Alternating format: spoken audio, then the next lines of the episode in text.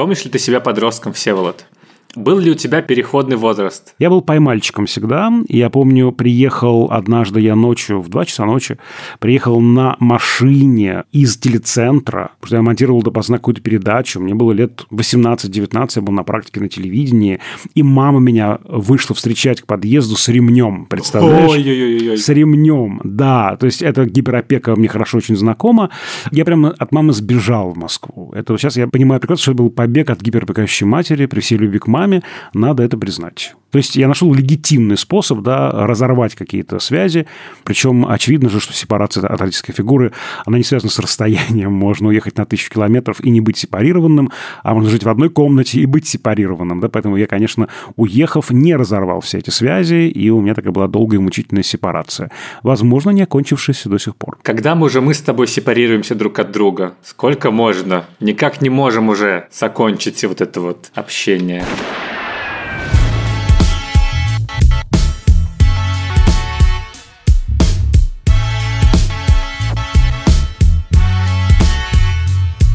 Всем привет! Это подкаст Кинопоиска крупным планом. Меня зовут Туля Джинайдаров, я редактор видео и подкастов Кинопоиска. А я Всеволод Коршунов, киновед и куратор курса «Практическая кинокритика» в Московской школе кино. Каждую неделю мы обсуждаем новинки проката, кинотеатрального и цифрового, иногда разбираем классические фильмы, а еще советуем, что посмотреть. Прежде чем мы начнем обсуждение, я хотел сделать небольшое объявление. 7 августа в 16.00 на Плюс Даче в парке Горького у нашего подкаста пройдет открытая запись. Это редкая возможность увидеть нас со Всеволодом вживую, задать нам вопросы и вообще интересно провести воскресные два часа.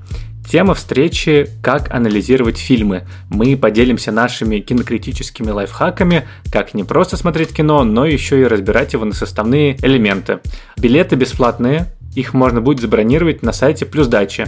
Но там места быстро разбирают, так что лучше подписывайтесь на наш телеграм-канал общим планом.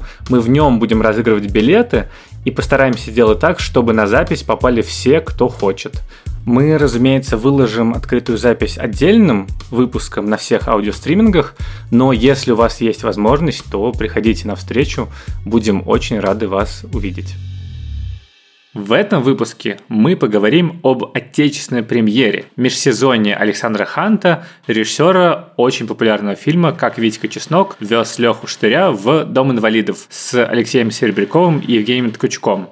В новом фильме звезд нет, но при этом основан он на очень известной и трагической истории о двух псковских молодых э, ребятах, школьниках, Кати и Дениса, которые в 2016 году убежали из дома, забаррикадировались на даче, туда вызвали люди полицию и Росгвардию, и э, в итоге был устроен штурм, а сами подростки сначала вели трансляцию в соцсетях, а затем по официальной версии покончили жизнь самоубийством еще до начала захвата, потому что на даче еще было оружие.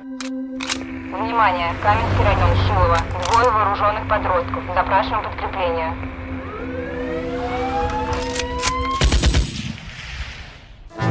Встала и сказала. Нужно устроить революцию. Дверь открой! Все боятся. Кричат, что все плохо. Ходят на работу, которую ненавидят. А я не хочу бояться. Домой, быстро, дай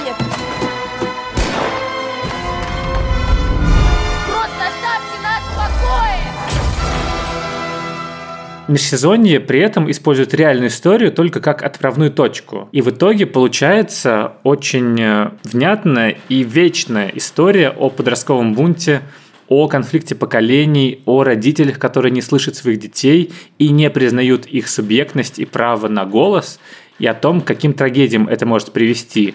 И помещена это в невременная коллизия в очень узнаваемые декорации российской действительности.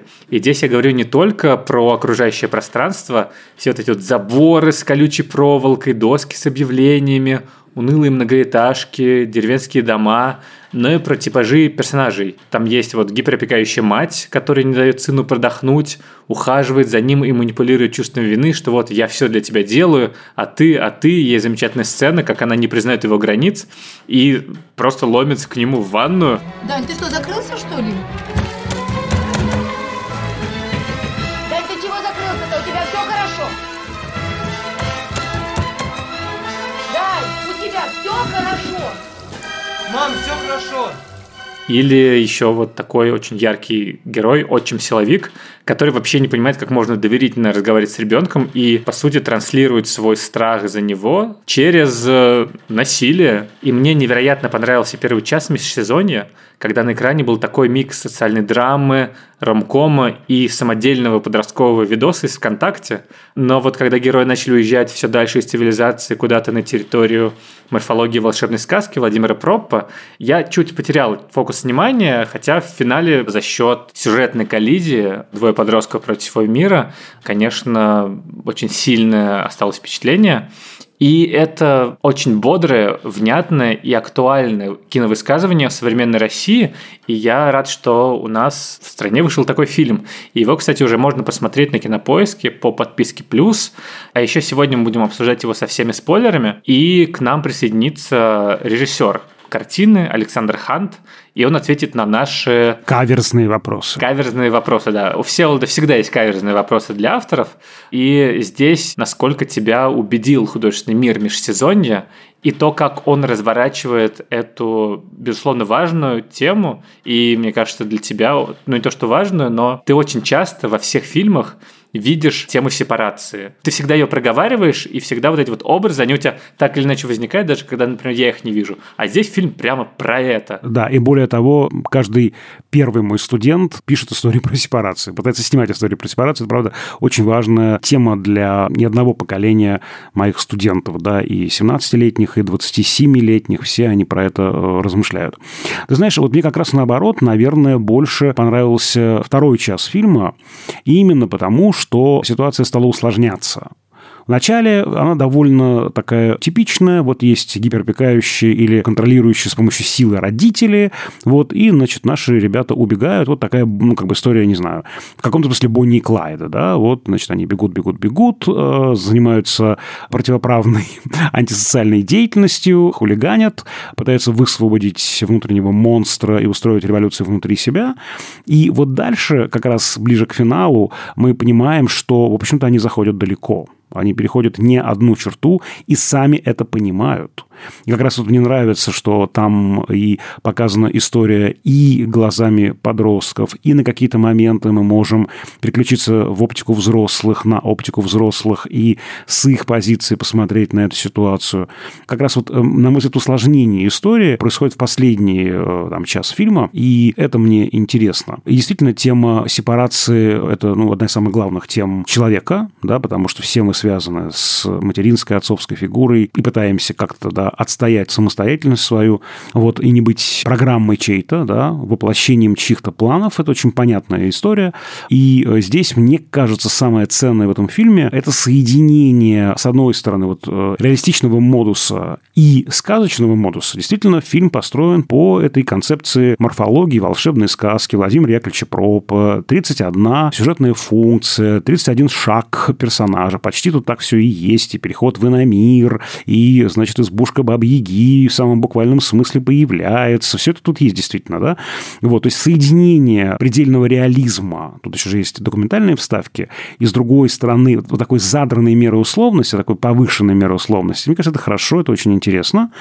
И э, еще здесь важное соединение этой вечной темы сепарации подросткового бунта, это вечная тема, и сеттинга. Перед нами мир российской провинции. Да? Понятно, что это очень крупный город Екатеринбург. На самом деле я был потрясен. Я московский сноб, когда в прошлом году впервые приехал в этот город, я был потрясен этими проспектами, этой широтой. Да? И тем не менее, в фильме он скорее обозначает российскую глубинку в принципе. И вот мой главный поинт, да, и почему мне этот фильм кажется очень важным и дорогим, потому что он показывает ситуацию изнутри России десятых годов конца десятых годов. Это очень важно.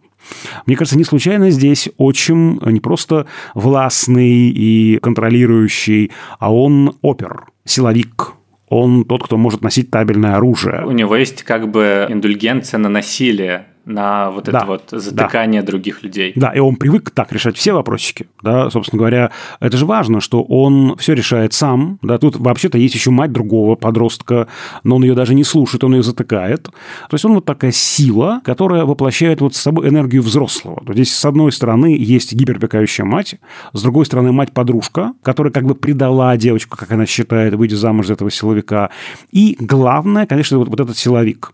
И вот этот мир взрослых очень важно, что он маркирован этим силовиком который не готов слушать других, уж тем более там каких-то маленьких, да, э, каких-то там детей, для которого эти подростки, извините за грубое слово, недовзрослые, тоже важно понимать, что только после Второй мировой войны мы начинаем, мы, общество, человечество, начинаем говорить о детях как о людях с особой картиной мира, о подростках как людях с особой картиной мира и требующим особого внимания, да, вот, э, до этого дети, подростки считались недовзрослыми, которые просто, извините, не выполняют ту нагрузку, которую может взрослый выполнить. И я думаю, что наш силовик очень близок к этой да, позиции недовзрослого. Они для него те, с кем он не собирается считаться. Сань, встаем, одеваемся. Ты что-то сказать хотел? Говори. Сиди и не вякай, понял? Сань, встаем. Вставай, я говорю. Вставай. И вот они как бы умалены, а он излишне возвеличен. И это, на мой взгляд, такой важный комментарий по поводу того, что происходит в принципе в нашей стране. Возьмем ну, для простоты период сталинского да, правления э, и сталинского кино когда мы видим инфантилизацию аудитории, сюжеты превращаются в такие, опять же, в сказки, мифологические конструкции, где есть некая партия, которая знает, как и есть некий герой, который не знает как, но он должен вырасти над собой, да, он должен взять эти инструменты взрослым данные. Таким образом, вся как бы, да, конструкция советского кино периода да, сталинского правления, она вот в этом как бы, да, заключается, да, в этом распрямлении под руководством партии и правительства. И мне кажется, это важный такой модус в фильме. Вот не просто про родителей и детей, а это еще и про общество. Это еще и про нас, про всех, которым довольно выгодно быть маленькими довольно выгодно быть теми, кто не берет на себя какую-то ответственность. Вот эти, плакаты «Живи как все, будь как все», правда? Ты ничего не изменишь. Ты ничего не изменишь, да, ты ничего не сможешь. Поэтому просто прими эти правила игры и все, да. Вот тут же очень здорово показано, кстати, вот опять же, это такая передающаяся инфантилизация, да, когда наш силовик оказывается в кабинете начальника, он становится заискивающим, маленьким, да, на него кричат, как на школьника. Я тут же вспомнил очень классную сцену из совершенно другого фильма, другого жанра, из сериала «Домашний арест», где Петр Буслов играет вот такого какого-то высокопоставленнейшего чиновника, который орет на там то ли губернатора, то ли мэра, ну, в общем, орет на всех этих э, больших ребят. Это вот вечная такая позиция двойственной идентификации. То есть ты большой и властный по сравнению с маленьким, и маленький по сравнению с другим большим. И в каком-то смысле это еще и э, некая попытка выйти на более общий, широкий разговор про то, как устроено российское общество может быть, даже не десятых годов, а вообще. Потому что, мне кажется, это какая-то, ну, прямо матрица. Вспомни, да, что царская Россия, что советская Россия, что постсоветская. Народ всегда считался маленьким, да, которым нужно руководить, который сам по себе ничего не знает, ничего не понимает. А вот мы, наделенные властью, мы большие, сильные, мудрые, мы взрослые. Даже не так. Если мы говорим про Эрика Берна и его триаду «взрослый, ребенок и родитель», то власть очень часто на себя надевают корону родителя, не взрослого, родителя, а на подданных надевает, э, не знаю, одежду, робу ребенка. Да, и вот это вот ощущение родителей и детей, эти отношения родителей и детей, они, мне кажется, очень такие симптоматичные. Не знаю, согласен ли ты со мной, но для меня этот фильм э, выходит за рамки такого привычного сюжета о сепарации. Да нет, мне тоже кажется, что эта история работает на нескольких уровнях. Это и одновременно история о подростках, и одновременно история, в принципе, о стране. Ну, и учитывая, что она была основана на реальном сюжете. Мне кажется, это логично, потому что в этом частном конфликте отражается, в принципе, сплетается очень многие болевые точки страны с тем, как э, вообще живут люди, вне зависимости от э, их возраста. И мне кажется, очень здорово, что тут даны две модели выхода из этого круговорота насилия, собственно, этой революции. Это либо искусство, ну то есть бунт через э, какое-то все-таки созидание, да, они там разрушают и портят шубы, и э, разрисовывают э, стадион, но они создают что-то новое, они дают превращение смысла, пусть и через акт агрессии. А второй путь – это чистое насилие, это, в принципе, когда герои берут пистолет, берут ружье и идут разбираться с огромным миром. Этот путь, конечно, ну не то что закономерно, но он здесь заканчивается, собственно, трагедией тем, что они погибают. И в данной ситуации это какое-то, ну не то что обнадеживающее, но такое высказывание о силе искусства, о том, как оно тебя может спасти, и как созидательная деятельность какая-то может тебя вырвать ненадолго хотя бы из вот этого вот мира, в котором нет коммуникации, в котором ты не можешь никак договориться, в котором нет никакого общения. И эти взрослые, они же соглашаются нормально поговорить, не криком, не повелительным наклонением, они же постоянно срываются на «сделай то-то», «ты чё?», «что происходит?», «а ну-ка» и так далее только в финале, когда понимаешь, что ставки высоки, они, и они там, собственно, выходят с мегафонами по очереди и пытаются поговорить, но уже поздно. Я бы еще сказал, что когда они берут интервью, да, почти все люди в возрасте говорят, что нам норм, нормально нам живется. Они же один там вопрос задают, э, довольны ли вы своей жизнью. И лишь один парень, молодой, ну, чуть постарше их, конечно, говорит, а я недоволен, я вообще хочу, там, я не знаю, чем-то другим заниматься, мне не нравится специальность, э, которую я изучаю, я хочу художником быть. И вот даже там, в этом интервью закладывается эта идея действительно такого бунта созидательного. Но наши герои по этому пути не идут. Я согласен с тем, что главная беда этого мира, который нам показан, это дискоммуникация. Тотальная дискоммуникация. Люди не слышат друг друга, ни э, дети родителей, ни родители детей, ни родители друг друга. Вот, да и дети, в общем, друг друга тоже не всегда слышат. Поэтому, да, это тотальная дискоммуникация. И, конечно, важно, мне кажется, помнить, что подросток, молодой человек этими выходками, он э, ведь не пытается испортить отношения, он пытается докричаться. Он пытается достучаться до взрослых. Он, как говорят психологи, как бы тестирует эту реальность. А вот сейчас я проколю себе уши. Ты меня будешь любить по-прежнему, да? А вот сейчас я пойду и устрою там шумную вечеринку в бабушкиной квартире там до 5 утра. А ты по-прежнему, разобравшись с соседями ТСЖ, будешь меня любить. Это такой тест на любовь во многом, да, они нуждаются в этом тепле и любви, да, часто через иголки, через что-то такое острое, колючее они это делают, но, конечно, взрослому нужно много очень терпения, много силы любви, в первую очередь. И, конечно, я согласен с тем, что наши герои таким образом пытаются достучаться до родителей, докричаться до них. Трагическим образом получилось докричаться. Диалога фактически не случилось, и это, конечно, страшная развязка, она, в общем, ну, до сих пор стоит у меня перед глазами. Это, в общем, во многом про то, что мы любим замыкаться в самих себе, и эту работу, которая называется диалог, разговор, мы делать не хотим. По поводу сепарации кино, э, мы однажды, я провел эксперимент, я несколько раз посмотрел фильм Бергмана «Осенняя соната», я очень люблю эту картину, там про мать и дочь, и как раз про сепарацию дочери от матери, и мы ее с мамой посмотрели, эту картину, и потом долго обсуждали ее. И мне кажется, если действительно эту картину найти в себе силы, просто посмотреть людям разных поколений, семьей посмотреть, а потом э, не стыдливо разойтись, пряча глаза, а поговорить, может быть, даже покричать друг на друга, это будет дико полезным, потому что мы очень часто эти, эту энергию мы боимся в себе, мы боимся этой агрессии в себе, э, не умеем ее легитимно выражать. Вот это вот момент, когда они э, совершают какие-то странные агрессивные поступки, импульсивные, это же во многом еще и неумение распознавать своих чувств, чувств, неумение выразить свои чувства, как вот как это падение да, автомобиля с высоты, на мой взгляд, это еще и неумение выразить свои чувства. Как это сделать вообще? Как прокричать, что я, там, я тебя люблю, например, да, или там ты мне нужен? А здесь это есть. Они там, когда на стадионе кричат «Гандон!» Типа «Шалава!» Да, это диалог о любви, да. Да, да, и потом «Я люблю тебя». Чего? Я люблю тебя! Что? Тупорылый говноед! Конечно, да, все эти шалавы и э, защеканки – это все про любовь. Это такой действительно очень здоровский диалог про любовь. Подожди, Всеволод, то есть, когда ты меня оскорбляешь и говоришь, что ты не можешь меня видеть, это... Ты не на... знал, что ли? Это на самом деле... Ты не знал, что нежность. ли? Я просто не умею свои чувства, не умею свои чувства выражать легитимным способом. Ну, как я буду тебе свою нежность выражать? Ах ты мой даулетик, как ты мой миленький. Нет, пожалуйста, так не ну, надо. хорошо ли тебе? Я говорю, козлина, пошел отсюда, сказал. Че вылупился ты? Ну, короче, это, конечно, про любовь. Это, конечно, про то, что мне с тобой интересно.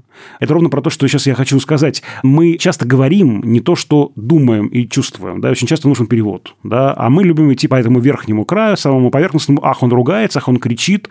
Значит, он меня ненавидит. Возможно, он кричит про другое да, и ругается он про другое, и молчит он про другое. Вот, и поэтому, ну, не знаю, мне, честно говоря, наверное, Витька Чеснок нравится больше, честно скажу.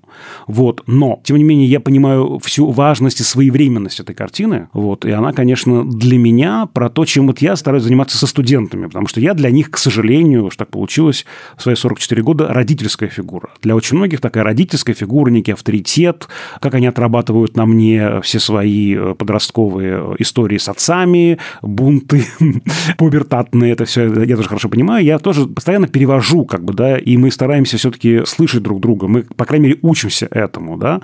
Вот, и для меня это прям очень важная картина, прям хочу ее с ними обсуждать, показывать, разбирать. Ну, давай, наверное, сейчас дадим слово создателю картины Александру Ханту, режиссеру «Межсезонье», и расспросим его о том, как он работал над этой картиной и какие смыслы вкладывал и на чьей он стороне все-таки, детей или взрослых. Понятно, что в основе история псковских подростков, но действие перенесено в Екатеринбург. И я вот только что из этого города, и вы знаете, у меня совершенно не похожее впечатление от города. Возможно, вы как-то поясните этот момент, потому что для меня Екатеринбург – город свободы, город, где до сих пор работает Ельцин-центр, город, где невероятный стрит-арт. Конечно, я по центру ходил, естественно, не по всяким индустриальным окраинам, но там какие-то очень классные, красивые молодые люди, вот ровесники ваших героев, там чуть постарше, всякие стильные, модные, невероятные. Вот. Почему Почему был перенос действия в это место, в этот город, да, в столицу Урала, и э, какую роль это играет в кино? Мы изначально думали про то место, где мы будем снимать, и это не было Псковом. Мы сразу думали про то, что мы не знаем этого места. И мы обратились к творчеству молодых фотографов и нашли такого фотографа Константина Тиша, в чье творчество мы влюбились. И когда мы начали узнавать это ближе, мы поняли, что снимает он все, сам он из Березовского, и снимает он все у себя в Екатеринбурге, Свердловской области. И мы поехали к нему в гости, просто в гости познакомиться, пообщаться, посмотреть его места.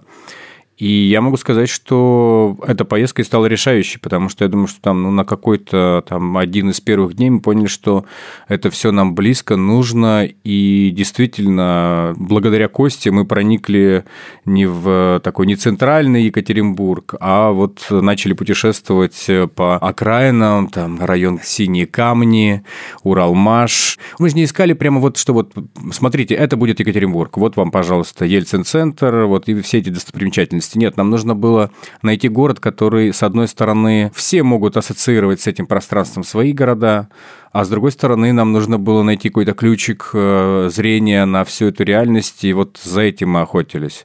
Поэтому мы тоже э, Екатеринбург любим, это действительно, там есть свой дух, и когда мы вот там буквально в первые дни были, мы встретили на улице ребят молодых, которые шли в э, такой сами придуманной одежде, мы спросили, кто вы, что вы тут делаете, как с вами вообще пообщаться, они сказали, сегодня вечером у нас будет показ мод и концерт в кинотеатре «Колизей», советский кинотеатр, где он уже так под аренду а, был отдан, и я понимаю, что ребята здесь мутят какой-то свой движ в центре города, устраивают там пан-концерт, какой-то безумный показ мод, э, и делают это собственной, по собственной инициативе. Я понимаю, что сделать такое и в Москве, и в Петербурге, ну, просто невозможно. Здесь будет это как-то иначе, по-другому, местечково, где-то там, кто-то чего-то. А здесь это такое центральное событие в жизни вот этой тусовки. Это происходит в центре города. И действительно, мне кажется, это такая отличительная черта Екатеринбурга. Думаю, что не только Екатеринбурга, но вот э, в этом есть, мне кажется, тот дух, та сила, которая просто отсутствует сейчас в Москве. Ну, очень интересно, что можно же, если прям захотеть дальше как-то это интерпретировать, то ведь межсезонье, да, некая подвешенность между как бы одним сезоном, другим сезоном, не там и не сям, да, Екатеринбург на границе Европы и Азии, Уральские горы, вроде как бы и не Европа, и не Азия. То есть можно дальше как бы это тянуть вообще в такую метафору подвешенности, некой неопределенности. Да, конечно. Я, мне фильм уже вообще не принадлежит, поэтому, пожалуйста, хоть как его можно интерпретировать, я только за. Я прочитал в интервью для Кинопоиска про то, что в процессе съемок было очень много импровизации, и что это было намеренное решение не прописывать заранее прямо точно сценарий, а очень много основывать на опыте э, ребят, которые пришли на кастинг, на опыте актеров, которые играли главных героев. А как вы это выстраивали? То есть с чем вы пришли изначально, приходили на съемочную площадку, и какую степень свободы вы позволяли актерам и не знаю, другим участникам? Потому что, мне кажется, это очень здорово, ведь тема фильма сама по себе в том, что взрослые не слышат детей, ну, одна из тем, что они к ним не прислушиваются, что они не хотят, чтобы они что-то делали, не признают их субъектность, а здесь вроде как, насколько я понимаю, как раз при создании фильма очень много учитывалась субъектность ребят и их опыт. Ну, не совсем так. Я могу сказать, что сценарий был прописан очень точно, то есть там были написаны все диалоги, это был полностью готовый сценарий. С этим сценарием мы ходили Минкульт безрезультатно. Просто когда мы отправлялись и когда мы снимали, мы сценарий в какой-то момент просто откладывали в сторону и позволяли себе двигаться куда-то от сценария. Но я могу сказать, что все равно это был нашей основой, он нас вел как структура, поэтому какие-то вещи из него ушли, но принципиальные остались. И действительно было много импровизации, но в том числе и предполагалось, что мы импровизируем, но в контексте истории что там вот у нас есть сцена, и она не обязательно будет сыграна таким образом, как она написана в сценарии, но сцена есть, и мы ее сделаем. И таких импровизаций было много. Помимо этого были вещи, которые просто находились случайным образом, там, ну и в том числе там и сцены, эпизоды. Например, там ребята пошли, самостоятельно взяли интервью у прохожих людей, это вообще никак не должно было даже быть в фильме, это просто какая-то их отдельное было творчество. Ну и вот такие вообще есть городские приключения, это то, что мы вот прям на ходу придумывали. Мне вот сейчас говорят, там, вот это из этого фильма, это из этого. И действительно, такие аналогии возникают там с фильмом «Титаник», где они плюют с моста но мы это придумали вот буквально на ходу. Не задумывались, что где-то у нас такое пересечение есть. Уже на монтаже открывали, что вот все оказывается так рядом. И везде мы все, короче, украли. А вот по поводу еще, опять же, местных вещей. Очень важно, мне кажется, что в фильме не затертые лица, нет звезд. А, есть актеры профессиональные, естественно, да, и есть актеры, как я понимаю, непрофессиональные. И это очень сильно подкупает. Я даже думал, что... Я был убежден, что главные роли играют актеры непрофессиональные, профессиональные и местные. Я вот, опять же, люблю слушать местную речь, как профессор Хиггинс из «Пигмалиона» Бернарда Шоу. И ведь для Урала характерно такое вот редуцирование звуков. Там, они говорят, не боишься по-московски, боишься, а боишься, боишься. Вот так вот. Они как бы это о немножко поджимают. И в фильме это проскакивает. Вот насколько это я услышал то, что мне захотелось, или вы реально работали ну, вот, с этой местной речью и делали ее более аутентичной? Ну, а у нас есть главные герои, это ребята, которых мы привезли, Игорь и Женя. Родители – это тоже актеры, которых мы привезли. И, наверное, все. Да, еще велосипедист. Вот велосипедист, кстати, его, его говор выдает. Он из Петербурга, и он даже пытаясь быть таким местным гопником, там вот этот ноты интеллигенции в нем никуда не делись. Там чувствуется, что он, у него есть такая своя подача, не знаю, кто там замечает, не замечает. Выходи давай! Открой дверь! Дверь открой! Ты что? Что ты достал-то? Ты что достал? Что, не мужик? Убери! Убирайте, говорю! Все остальные местные. Все остальные местные там где-то пополам. Половина это из театров, э, в основном из Каледа театра, там из драмтеатра и там еще из других театров. И половина действительно непрофессиональные а актеры. Просто там а, либо это люди в какой-то самодеятельности заняты, либо просто вообще случайные люди, которые просто по типажу взяли, привлекли. Как, например, наш э, старик Дырявый, потому что это э, сам по себе уникальный человек города, все его знают, он художник и поэт, и точно не актер, но он по-своему артистичен, и ему, в общем-то, нужно было просто быть самим собой в кадре. Подростков не видел двоих? Подростков? Парень с девчонкой. А сколько их? Двое. Два подростка. Видел где-нибудь? А сколько их было? Двое! Еще двое? Всего двое! Фильм часто именно, ну не то что продается, но, по крайней мере, определяется как художественное переосмысление истории псковских подростков и той трагедии, которая с ними случилась. Как вы работали с ну, этой довольно триггерной и сложной, травматичной темой? Может быть, вы общались с родными, или же вы, в принципе, использовали Switching как основу какую-то сюжетную, потому что это кинематографично очень, и дальше уже уходили в собственные какие-то исследования темы подросткового бунта? Ну, наверное, так это все вышло. Собственно, я с этой трагедией столкнулся именно в тот момент, когда она случилась, как только все посмотрели эту видеозапись в интернете, и в том числе я. И прежде всего это была эмоциональная реакция, потому что я убежден в том, что ребята не самоубийцы были, и это все трагедия, которая не должна была случиться. Случилась она из-за непреодолимого непонимания этой дистанции, потому что мы смотрели трансляцию и понимали этих ребят. И я думаю, что многие могли бы с этими ребятами найти общий язык и договориться, и хотя бы просто дать им чуть-чуть времени, чтобы они сами подостыли. Но эту трансляцию не видели родные, и, понятно, полиция, и то, что они делали, они делали совершенно неверно.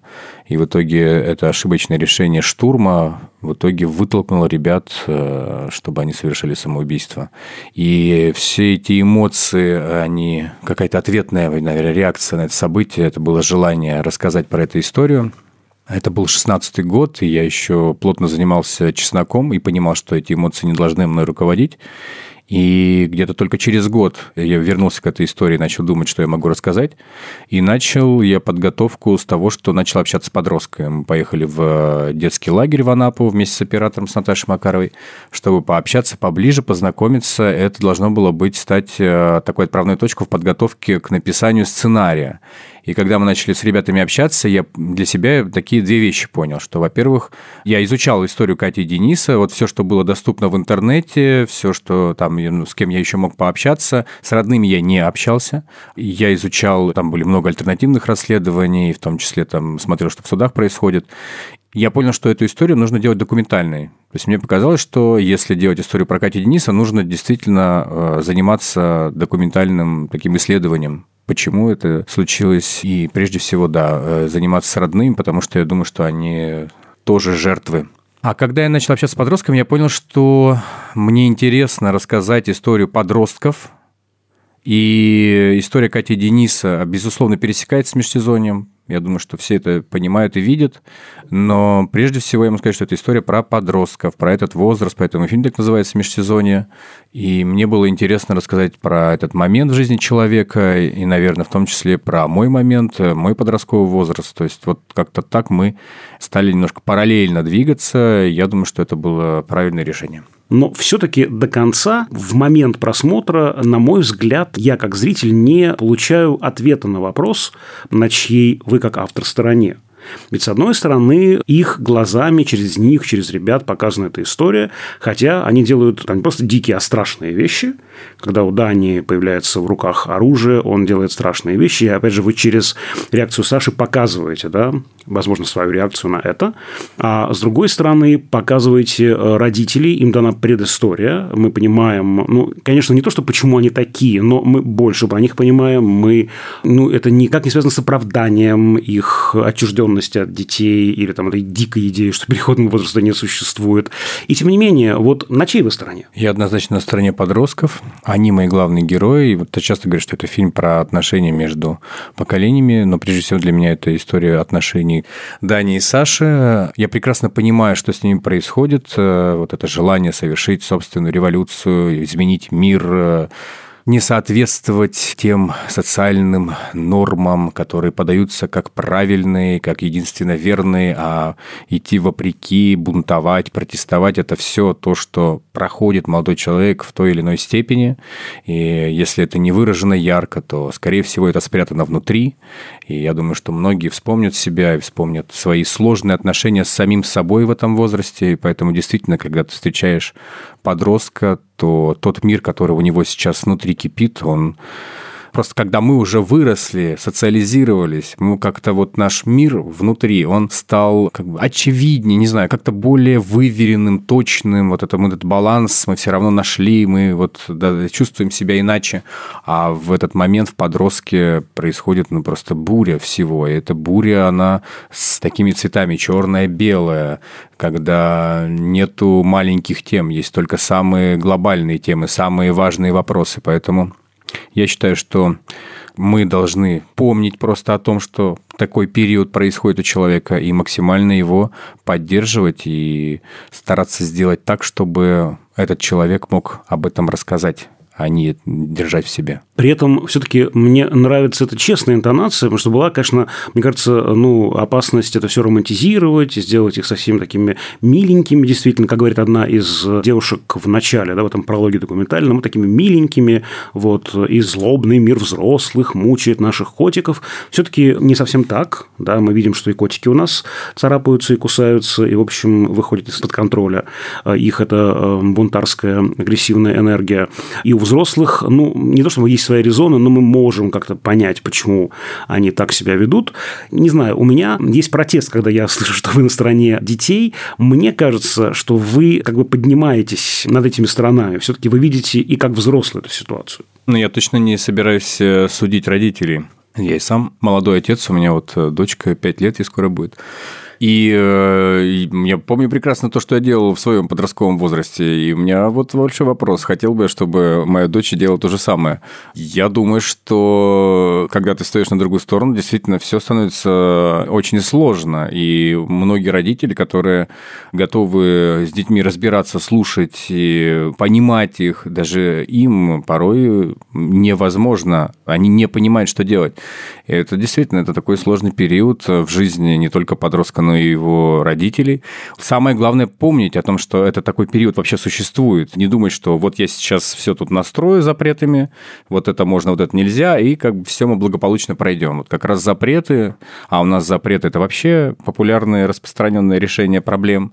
Так вот, я думаю, что это не решение проблем, только их усугубление. Я понимаю этих родителей, я понимаю, что мама мальчика действительно очень печется о том, чтобы с ним все было хорошо. Только она не понимает, что это плохо для него.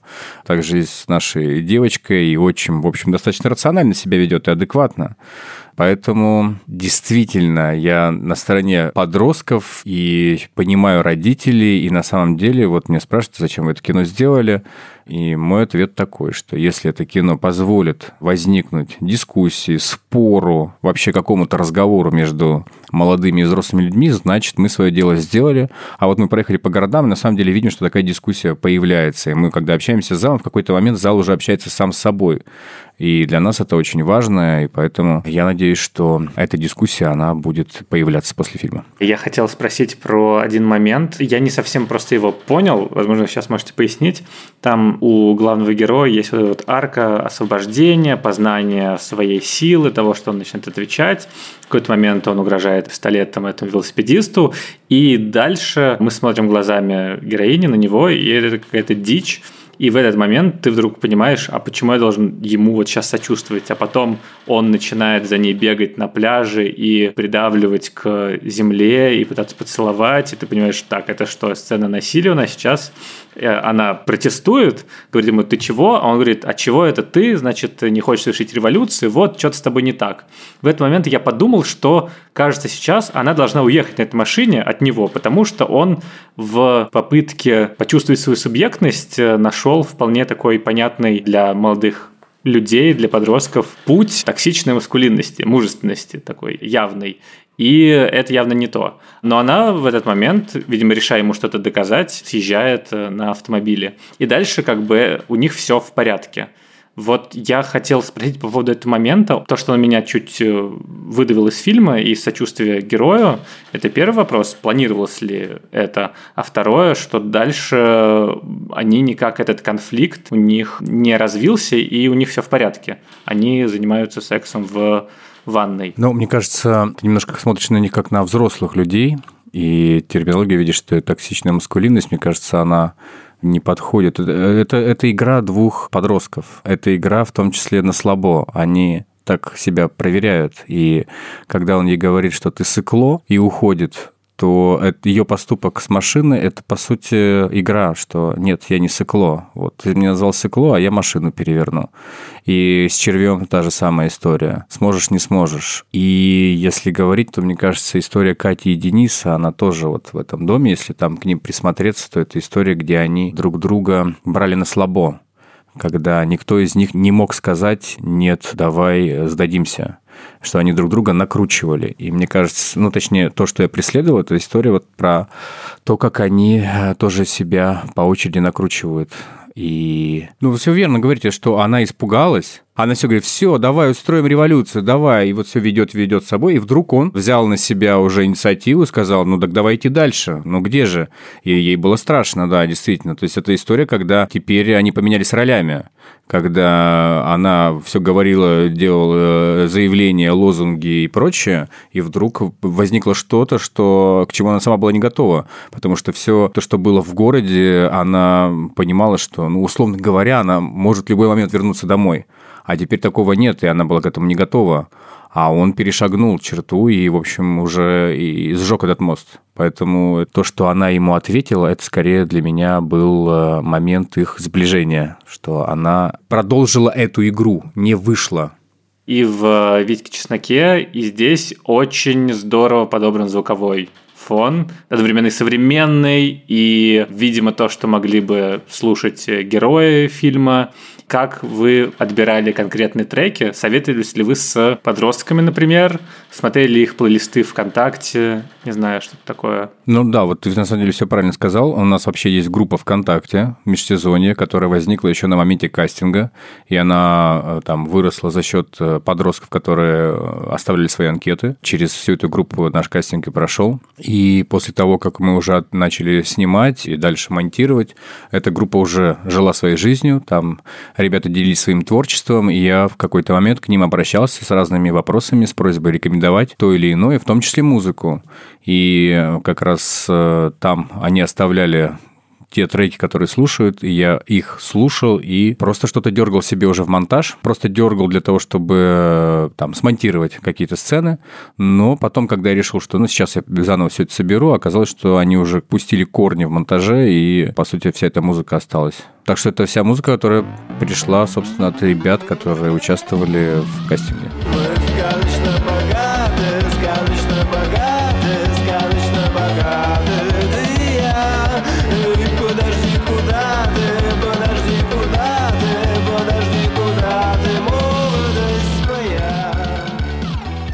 А вот эти вот в начале интервью, реально это тоже часть кастинга, да? Все верно, да. да. У нас было такое задание. Ребятам нужно было снять себя на камеру и ответить на 15 вопросов. И это небольшие кусочки огромного материала, который вот у меня есть. Это потрясающая история этих ребят. И там где-то, не знаю, около 400 у меня интервью с ребятами. И я надеюсь, что мы найдем еще возможность для того, чтобы этот материал каким-то образом донести до зрителей, потому потому что я думаю, что это целый срез поколения. И я думаю, что многим будет интересно. На самом деле, вот я открою вам такой секрет. Мы показывали фильм «Межсезонье» в разных городах России. Мы проехали а, Екатеринбург, Челябинск, Пермь, Москва, Санкт-Петербург, Новосибирск, Казань, Ростов-на-Дону, Воронеж. И после этого еще съездили в Нижний Новгород, э, в Ярославль, в Тулу поедем. А завтра у нас в Пскове показ – и за все это путешествие я вдруг понял для себя, это у меня случился такой момент откровения. Мы же очень долго снимали. Мы снимали, у нас было 102 смены, что для кино очень много. И а, большое количество материала, прям целые эпизоды, сцены, а, не попали в фильм. И это больше, чем треть того, что есть на экране, даже больше, наверное. И просто какие-то сцены очень ужались, потому что, ну, это невозможно было все засунуть, у нас так час 48. И случилось со мной такое озарение, откровение. Я летел из Новосибирска в Казань, и я понял, что межсезонье-то еще не готово что я еще не смонтировал. А, и я понял, что ну, самое подходящее слово будет сериал. Мы соберем какую-то огромную длинную версию, напилим ее кусочками, и я думаю, что мы еще межсезонье представим в том виде, в котором оно должно быть. Просто есть очень классные эпизоды, которые мы просто похоронили из-за того, что не могли э, воткнуть монтаж. И все это вернется. Я думаю, что мы еще представим заново в межсезонье, где в том числе будет больше документального материала этих интервью. Я вот все время говорю и говорю, не знаю, наверное, потому что я не уверен в себе. Никогда. Я не люблю себя. Просто вот посмотри, выйти на улицу. Кто все эти люди? Что они делают вообще? Почему никто не танцует? Это очень такое отдельное кино, такое «Легко ли быть молодым». Вторая версия, да, там спустя сколько лет, великая перестроечная картина Юриса Подникса, да, когда ребята действительно говорили о том, что их волнует, и это прям удивительно, так прям интересно смотреть на них, очень важно, мне кажется, дать им голос. Я вот очень жду отдельного документального фильма э, вот из этих кастинг-интервью мне кажется, была бы вообще крутая какая-то история. Это была бы все равно важная вещь, даже просто на уровне фиксации этого. Вот я вас очень прошу не похоронить это в компьютере. Мне кажется, нам всем нужно будет рано или поздно к этому вернуться. Главное, чтобы эти ребята дали разрешение, потому что наша договоренность, что посмотрю это только я, и так оно и есть. А там есть истории очень интимные, интимные не в смысле сексуальные, а в смысле, что вот все эти молодые ребята, ну, очевидно, что они открывались не с целью, чтобы это все потом посмотрели. Но вот я надеюсь, что мы договоримся, потому что вот мы даже уже в начале там эти эпизоды были несколько ребят, которые отказались, которые сказали, ни в коем случае мы против, и их нету в фильме. Я надеюсь, что мы договоримся, и действительно, да. Но я думаю, что это будет в контексте как раз сериала. Просто я думаю, что у нас будет просто посвящено это отдельно всем этим интервью может быть, там, серия, уж не знаю, как назвать. И действительно, легко ли быть молодым, самое близкое по духу, вот к чему мы стремимся. У меня был вопрос технологического свойства, что в истории псковских ребят очень важно была эстетика соцсетей, ну и сама по себе вот эта технологичность и мобилизация молодежи, и в том числе детей, и что этот разрыв поколений, он выражался через то, что все мы, все ребята, все школьники сидят в соцсетях и знают, что такое Перископ и ВКонтакте, и читают, а в то время как условно люди, которые штурмовали, конечно, им даже в голову не пришло, что им могут отвечать через интернет. И в фильме как раз этого пласта нету, хотя кажется, что большая часть жизни современных подростков, она в соцсетях, в интернете. Были ли какие-то к этому подступы или просто сразу решили, что делать именно такую вот э, историю про уход от цивилизации в российскую провинциальную жизнь деревенскую. Да, мы сознательно отказались от перископа и трансляции, потому что много мнений по поводу Кати Дениса, что если бы не было трансляции, то ничего бы не случилось, что эта трансляция была таким катализатором этих событий, что они вот там была какая-то аудитория, там, я уж не помню, там был человек, может быть, 10 от силы в перископе, когда они транслировали, и что вот э, эти зрители стали как бы таким толчком для ребят. Я считаю, что это неверная, неправильная трактовка, и не хотелось тоже уйти в сторону, где появляется трансляция, и мы начинаем демонизировать сам интернет. Я думаю, что как раз трансляция это стала возможностью увидеть, что с ребятами происходит, но сама трансляция не заставляла их совершить самоубийство. Поэтому мы осознанно э, искали ход, и девочка, то, что она утверждает, и революция, которую она хочет совершить, это пойти вопреки всему, в том числе не быть заложником э, интернета. Спасибо вам, Александр, Спасибо. за то, что вы согласились э, поговорить. Ждем межсезонье Ханткат. Да. Назовем это межсезонье сага о подростках. Кстати, все вот, вот тебя очень часто упрекают, что ты ищешь какие-то отсылки, а оказывается, что это что-то, что тебе привиделось, и что это ни к чему. А вот у меня был опыт с межсезоньем абсолютно противоположный, что я его смотрел и такой в некоторые моменты подумал, о, в начале же интервью документальный, чисто как в «Пацанах», а потом, о, там же брейкданс в сцене вечеринки в начале, это же типа чисто курьер. Такое высказывание тоже перестроечное про подрастающее поколение и конфликт отцов и детей. О, бежит мимо забора. И я такой, так, ну это же дурная кровь Леоса Каракса. Но потом подумал, да нет, ну это я, наверное, вчитываю, а вот буквально сегодня прочитал статью на Кинопоиске, где Александр Хант рассказывает об источниках вдохновения, и там все это есть, даже Каракс. И даже то, что я подумал, но не решился вчитать как э, явно отсылку, а это оказалось действительно так. И мне кажется, что здесь это действительно работает, и Хан тоже это объяснял в интервью, что это именно источники вдохновения, это именно система координат. Это те картины, в ряд с которыми он хотел бы встать, и на который ориентировался. То есть это не столько отсылки именно ради того, чтобы повторить мизансцену или так далее, это чтобы зрители выстроили для себя какую-то последовательность. И мне кажется, что очень многие цитаты именно так и работают. Это могут быть неосознанные цитаты, это может быть просто для нас, чтобы мы понимали, в какое место в кинопространстве, в киновселенной, в кинозвездном небе поставить вот эту вот конкретную картину или произведение. И мне кажется, что межсезонный, конечно, может быть тем высказыванием о современном поколении, если он прозвучит, если его будут смотреть. Я не знаю, насколько его будут смотреть, но надеюсь, таким высказыванием исследованием, который сделали засечку. Вот дети, подростки, взрослые 2010-х годов и 2020-х, они вот такие, вот такие вот отношения, вот такой вот материальный мир, вот так вот они общались, вот такие вот важные образы были, как до этого не знаю, школа Валерии Гай Германики, условно, а до этого... Ее же все мрут, а я останусь, тоже очень да, важная да, да. картина, да? Да, еще до этого «Легко ли быть молодым» и «Курьер», и «Пацаны», еще до этого, не знаю, «Доживем до понедельника» и так далее. Причем это важно, что это фильм без господдержки, э, фильм, э, сделанный с помощью краудфандинга, то есть фильм такой как бы через низовую как бы стихию, да, появившийся. Вот, по поводу эм, отсылок я бы еще только сказал, что, конечно, это такой контекстуальный уровень отсылок, интертекстуальности, когда автор, э, в том случае режиссер, ставит произведение в некий контекст, да, и впускает некий контекст внутрь произведения. Поэтому тут действительно могут быть разные функции этих отсылок, этого цитирования и так далее. И здесь э, это, очевидно, вот такое, да. Ну, в общем, думаю, что на этом все. Конечно, Всеволод мог бы еще 25 минут рассказать про все отсылки, цитаты, которые можно найти в этом про фильме. Про Бонни и Клайд Артура Пенна. Бонни и Клайд Артура Пенна. Лучше прожить короткую, но яркую жизнь, чем серую, но долгую, да? Но тут есть, кстати, такая комикс-эстетика немного, потому что в течение фильма появляются части надписей на заднем плане, по слову, которые складываются в фразу «Жизнь слишком прекрасна, чтобы бояться». И это, кажется, тоже такая как бы работа на разных уровнях, очень красивая, и, возможно, этой фразой действительно мы можем завершить и наш подкаст.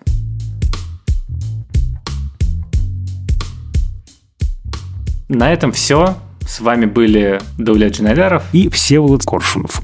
А, друзья, я хочу напомнить, что все наши подкасты, не только этот выпуск, доступны на подкаст-платформах Яндекс Музыка, Apple Podcasts, Google Podcasts, поэтому, пожалуйста, ищите нас на всех платформах подкастерских, и мы очень ждем коммуникации с вами. Пожалуйста, пишите, что вам нравится, что вы хотели бы изменить, что вас, может быть, раздражает. Точнее, кто вас раздражает на букву «Ж» с фамилией на букву «Ж» и кого вы любите на букву «К».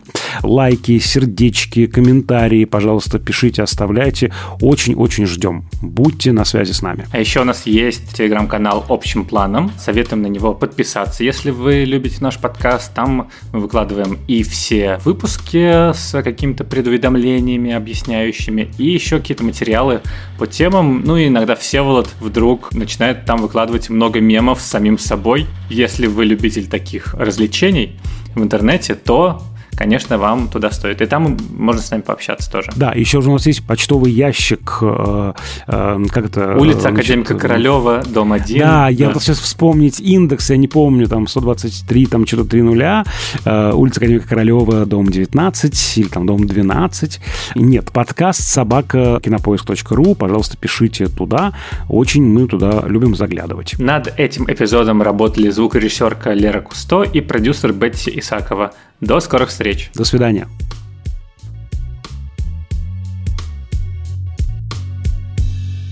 В этом фильме, как я уже сказал, есть много прекрасных сценарных, драматургических находок в смысле диалогов, фраз. Но один диалог на крыше просто великий, мне кажется, это нужно во все сценарные учебники, когда они стоят на крыше, героиня спрашивает э, героя «Ты чё?», а он такой «Ничего». И про что это? Как ты это переводишь? Для каждого свое, Всеволод. Для каждого свое.